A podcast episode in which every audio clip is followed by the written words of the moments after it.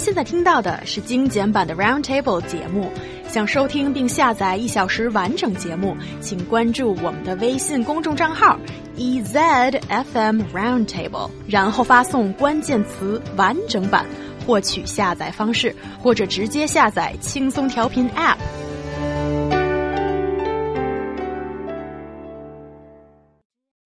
Set yourself a little goal of earning a hundred million yuan has become a hot internet topic after China's richest man Wang Jianlin, he's founder and chairman of Dalian Wanda Group, said that on TV. He claimed that 15 million US dollars is a small goal to reach during a show on uh, celebrities' daily lifestyle. Okay, I totally understand that for anybody who's doing public speaking or whatever speaking, if one line gets taken out of the context, Oh my.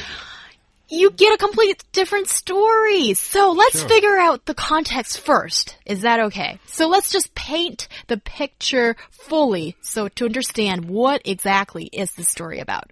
Right. So basically, that that catchphrase you were talking about from Wanda's chairman and founder Wang Jialin, Jinlin.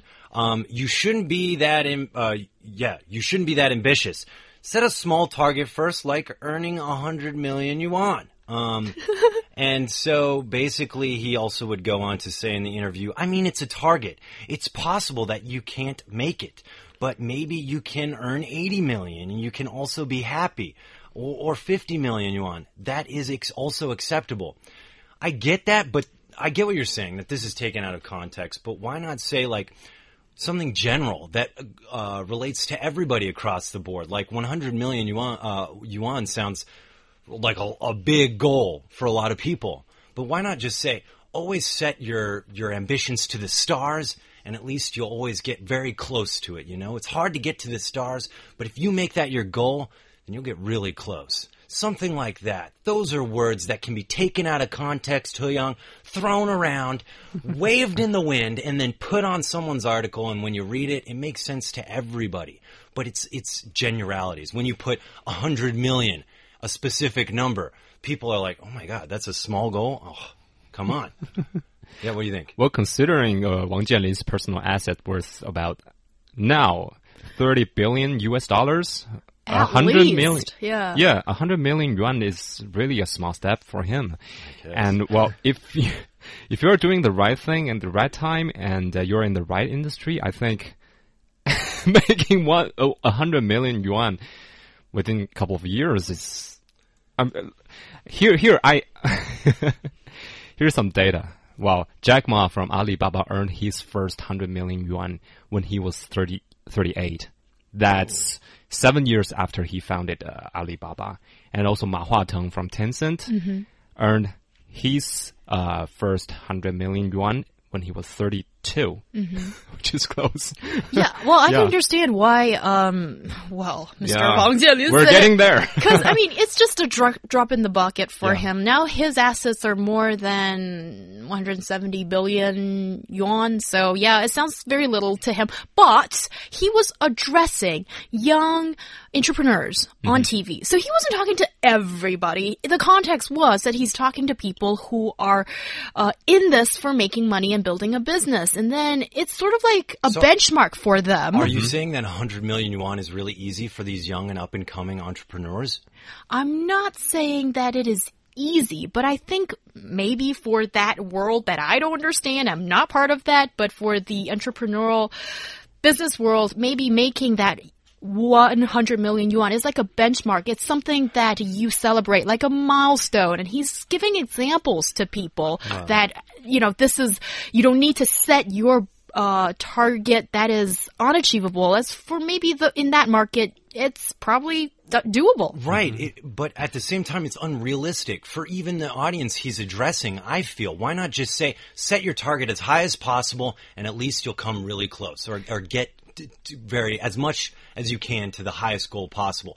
I get that, but at the same time, I'm gonna say I think this guy says some really silly stuff.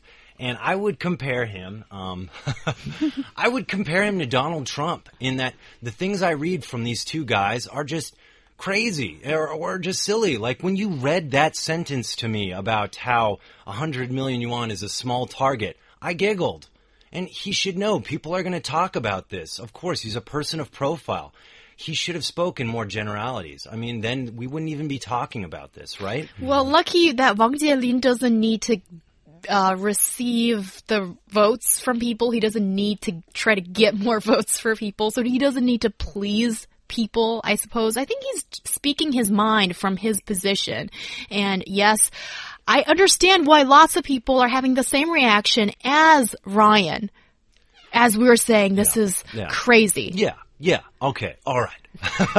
um, but okay, so the reason why I said this is we had in the past covered a story about uh, uh, this uh, ch chairman CEO guy uh, uh, of Wanda having a, a, a headbutting contest with Disney. Um, and some of the stuff he said was just out off off the wall, just crazy.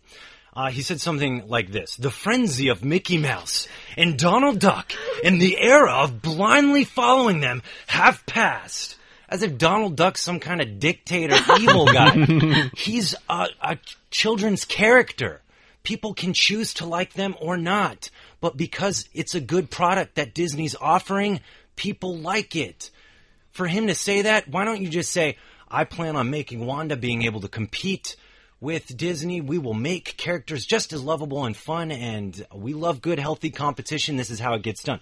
So this kind of quote is silly in the way I think, you know, it, it kind of makes me laugh. Like a Trump quote. Here's a good one, okay? Arianna Huffington is unattractive, both inside and out.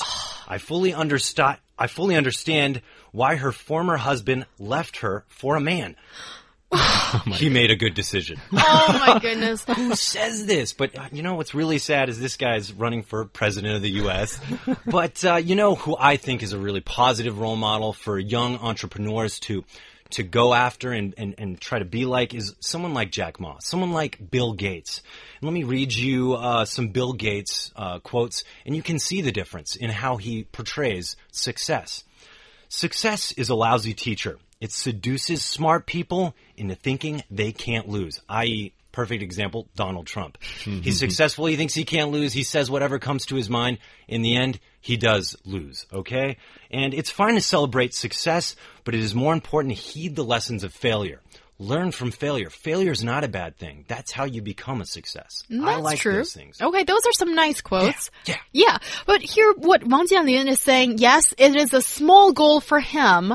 And he's saying that small goals can take people far, but there were other quotes from him or just portrayals of his early successes saying that he actually set really big goals. Like when he, yeah, I'm not going to cite the numbers here, but it's kind of an interesting thing for young people to think about.